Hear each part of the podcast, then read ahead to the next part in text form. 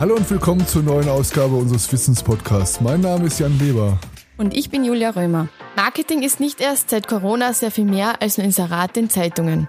Denn Lese- und Surfgewohnheiten ändern sich schnell. Das ist eine riesige Herausforderung für Leute, die ihre Botschaften zielsicher an den Mann oder an die Frau bringen wollen. Für unseren heutigen Wissenspodcast haben wir David Pirker von der Agentur Krassgrün aus Villach eingeladen.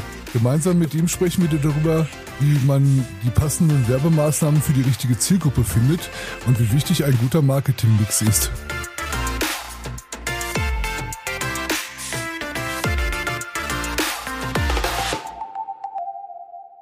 Hallo David, schön, dass du da bist. Print, Fernsehen und Radio. Früher war die Werbewelt einfacher, oder?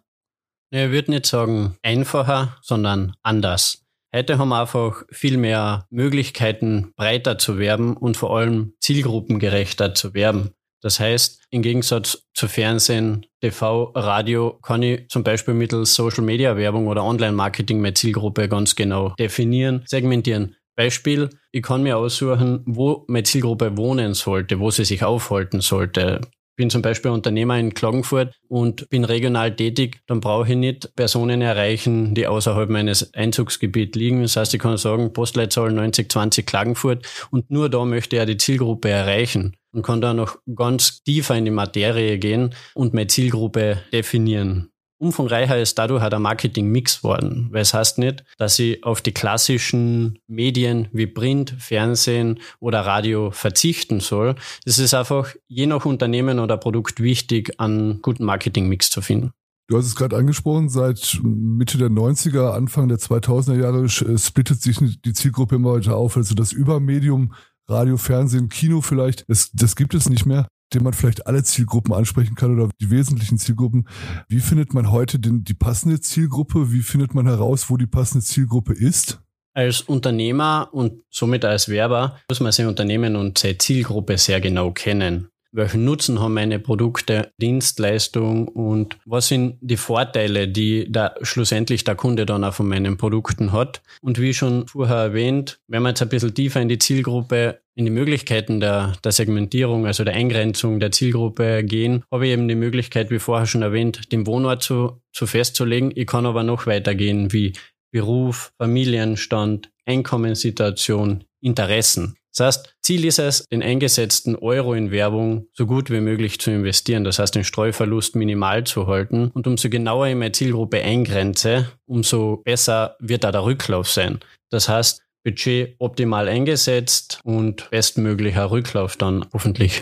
Überprüft ihr eure Zielgruppendefinitionen häufiger? Also Zielgruppen ändern sich ja. Die Facebook-Generation wird älter, es kommen halt keine Jüngeren nach, die wandern dann meinetwegen dann zu Instagram, das mittlerweile auch älter wird und keine neuen Leute dazu bekommt. Wie überprüft ihr das, dass die Leute, die früher meinetwegen 2019 noch in der Zielgruppe waren, dass sie noch da sind?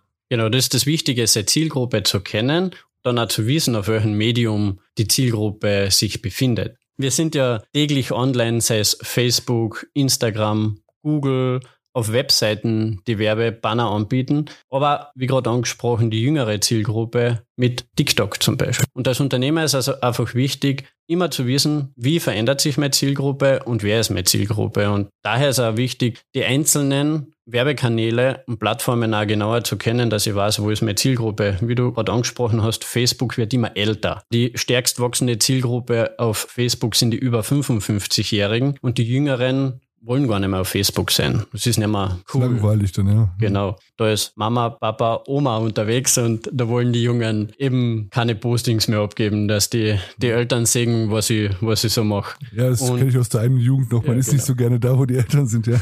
Sind die dann mehr passiv vielleicht? Genau. Also sie haben weiterhin Accounts, posten aber nicht mehr aktiv. Was auch auf Facebook ein Phänomen ist, dass sehr viel passiv passiert, also es wird Reichweite generiert, aber wenig Interaktion. Das heißt Interaktion, es wird wenig geliked, gepostet, kommentiert. Im Gegensatz zu Instagram, wo sehr stark interagiert wird, sehr viel gepostet, sehr viel kommentiert.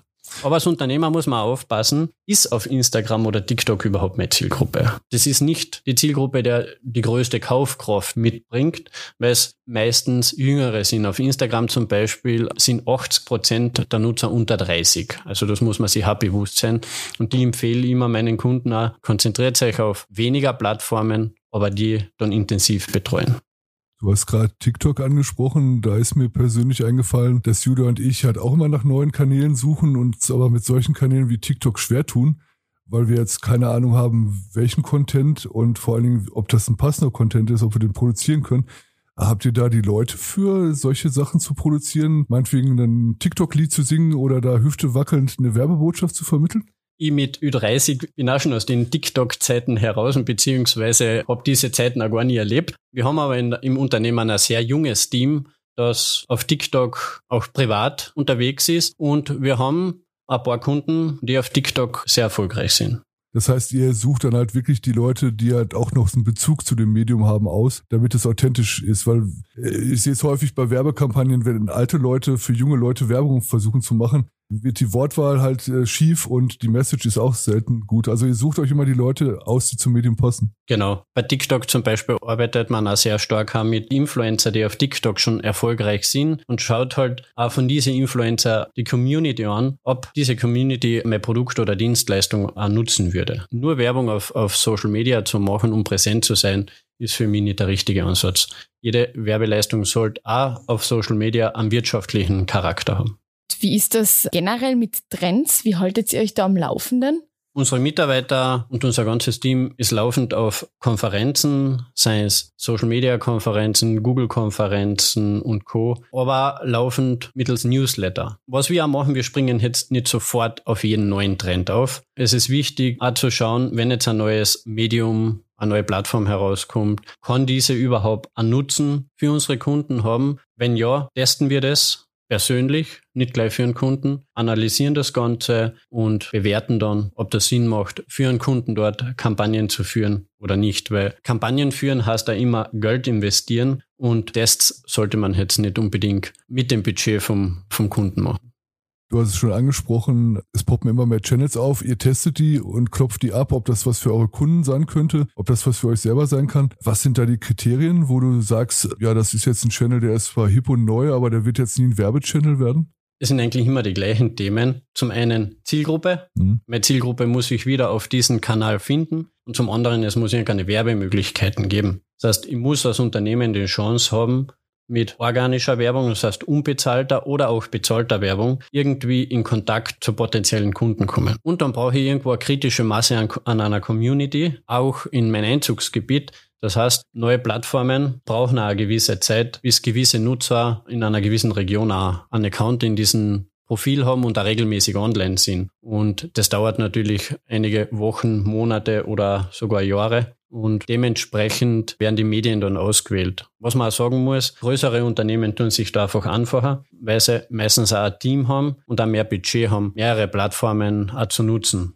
als Einzelunternehmer, als kleiner Unternehmer, was jeden Tag eigentlich mit seinem Hauptberuf zu tun hat und Marketing nicht Vollzeit betreiben kann, ist es eben nicht empfehlenswert, da gleich auf jeden Zug aufzuspringen. Man kann es, wie es wir machen, oft selbst privat nutzen, mit einer neuen Plattform vertraut werden und dann, wenn ich eine Entscheidung getroffen habe, ja, es könnte für meinen Betrieb passen, das auch betrieblich zu nutzen des Channels, wo ihr von vornherein gesagt habt, die fasse ich jetzt mit der Kneifzange nicht an. So, ich, mir fällt jetzt Telegram zum Beispiel an. Ja, oder die, Clubhouse. Oder Clubhouse. Genau.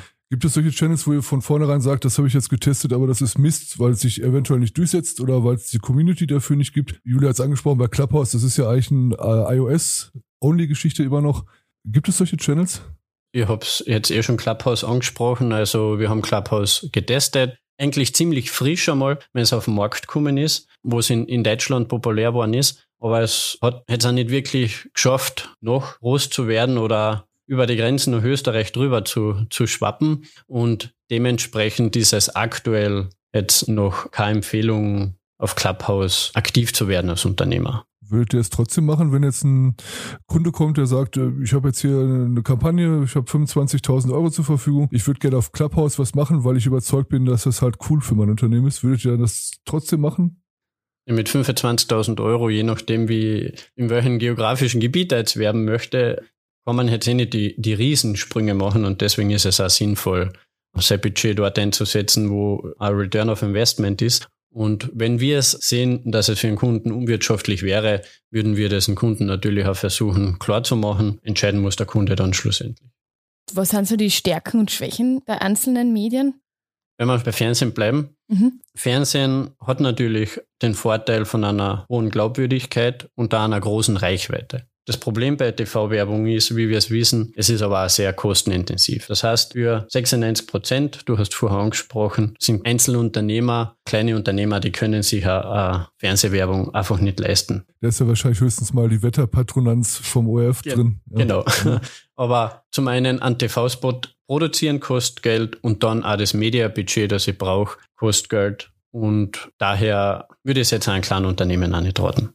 Bei Radiowerbung schaut es etwas anders aus. Radiowerbung macht regional je nach Produkt und Dienstleistung auch Sinn. Wenn ich jetzt zum Beispiel das Bundesland Kärnten hernehme, macht es durchaus Sinn, im Radio Beispiel Antenne Kärnten Werbung zu machen, weil ich schon einmal die Regionalität eingeschränkt habe mit Kärnten. Da ist es halt dann wichtig, dass mein Unternehmen doch etwas breiter aufgestellt ist und jetzt nicht nur in einem, in einem kleinen Ort tätig ist, sondern vielleicht auch im ganzen Bundesland, dass der Streuverlust kleiner wird.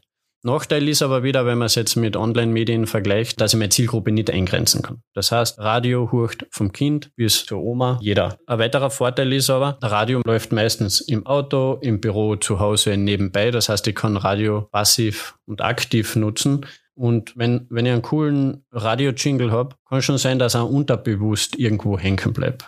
Bei der Printwerbung, egal mit wem man redet, sagt ja, Print ist tot.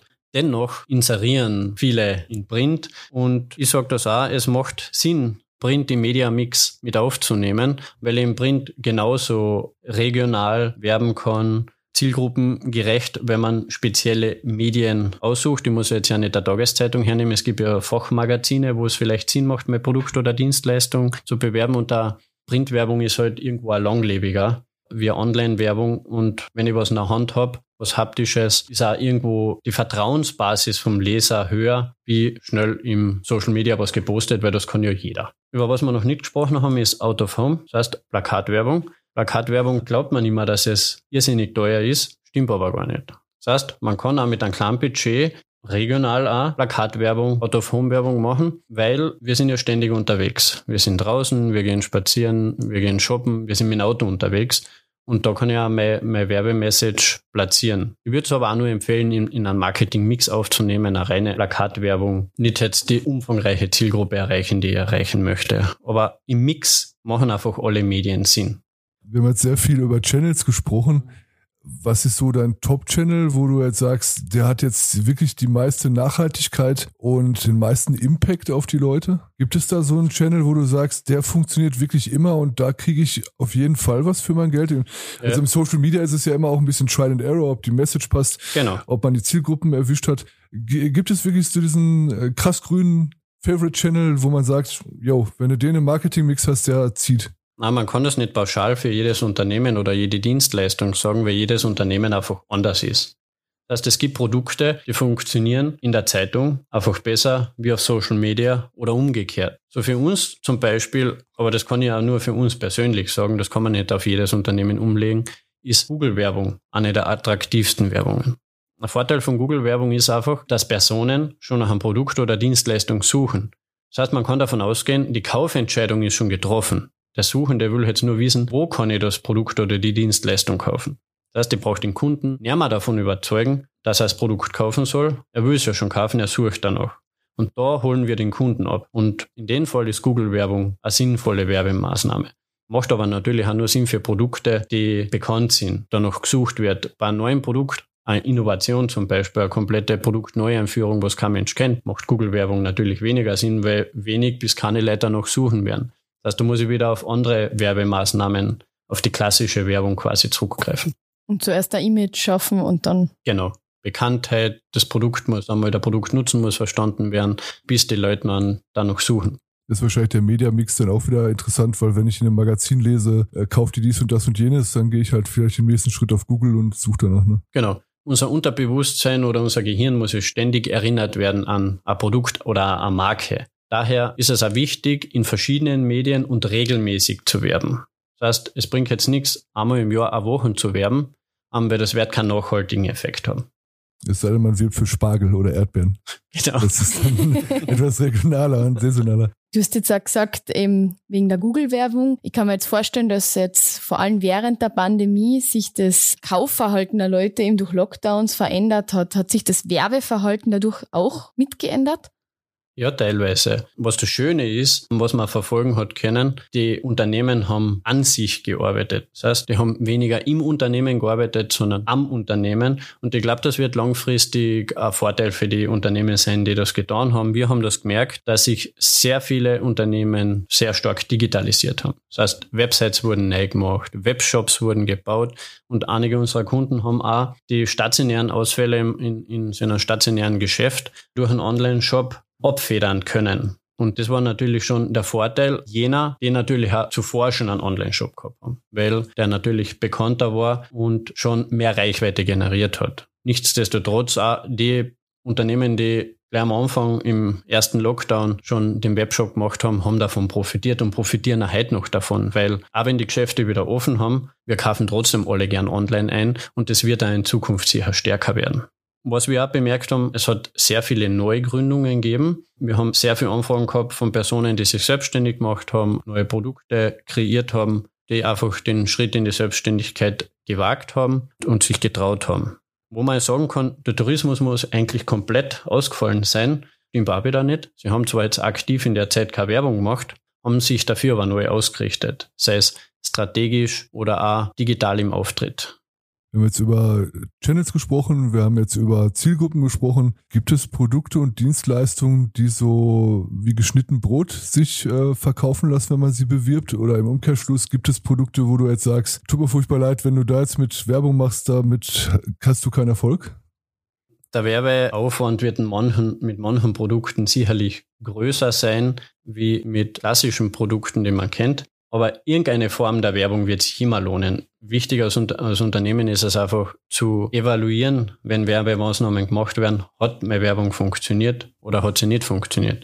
Leider wird es in der Praxis noch immer so an, angewendet, dass wenn Werbung gemacht wird, leider zu wenig analysiert wird, hat diese Werbemaßnahme jetzt funktioniert oder nicht. Wir kennen Pareto-Prinzip 80-20, würde normalerweise 20 Prozent des Werbebudgets ausreichen, um 80 Prozent des Erfolgs zu erwirtschaften. Nur müssen wir halt wissen, welche 20 Prozent wo einsetzen. Und genau deswegen ist es einfach wichtig, wenn Werbemaßnahmen gemacht werden, nehmen wir Print zum Beispiel her, dass vielleicht irgendwie evaluiert wird, wenn der Kunde einkaufen kommt, wenn es die Möglichkeit gibt, nachzufragen, wie sind sie auf uns gekommen. Aber sich nicht durch die Zahlen zu wühlen, ist ja eher bei Leuten der Fall, die halt keine Agentur nehmen, sondern das selber machen, ne?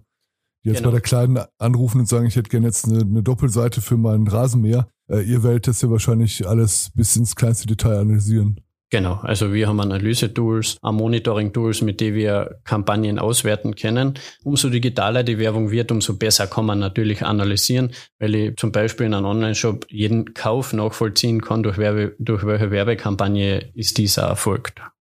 Wie geht ihr damit um, dass zum Beispiel Apple und Co. jetzt den Hahn datenmäßig immer mehr zudrehen und quasi bei den Werbetreibenden immer weniger verwertbares Material ankommt? Genau, also diese, diese Adblocker und und Pixel, die gesperrt werden, also Tracking, Tracking-Module, ist natürlich eine Herausforderung für einen Online-Markt. Es gibt aber auch noch Möglichkeiten, wenn ich eben meine Zielgruppe gut kenne, diese wieder zu erreichen. Weil zum Beispiel habe ich die Möglichkeit über Facebook und Co. die Interessen meiner bestehenden Zielgruppe ganz genau zu definieren, wo ich weiß, jawohl, das ist meine Person, die kauft regelmäßig mein Produkt oder Dienstleistung. Das sind die Interessen dieser Person, ist so alt und hat zum Beispiel ein gewisses Kaufverhalten, kauft gewisse Produkte. Und wenn ich mehrere Daten von solchen Personen habe, kann ich das erfassen und mit dem Werbeanzeigenmanager von Facebook zum Beispiel abgleichen, beziehungsweise zu Facebook sagen, ich glaube, das sind die Interessen meiner Kunden. Bitte legt es auf die Grundgesamtheit zum Beispiel von Österreich um. Und Facebook gibt mir dann eine Zielgruppe, was meinen Kunden entspricht. Und genau in dieser Zielgruppe kann ich dann werben. Das ist auch ein wesentlicher Vorteil äh, der Online-Werbung.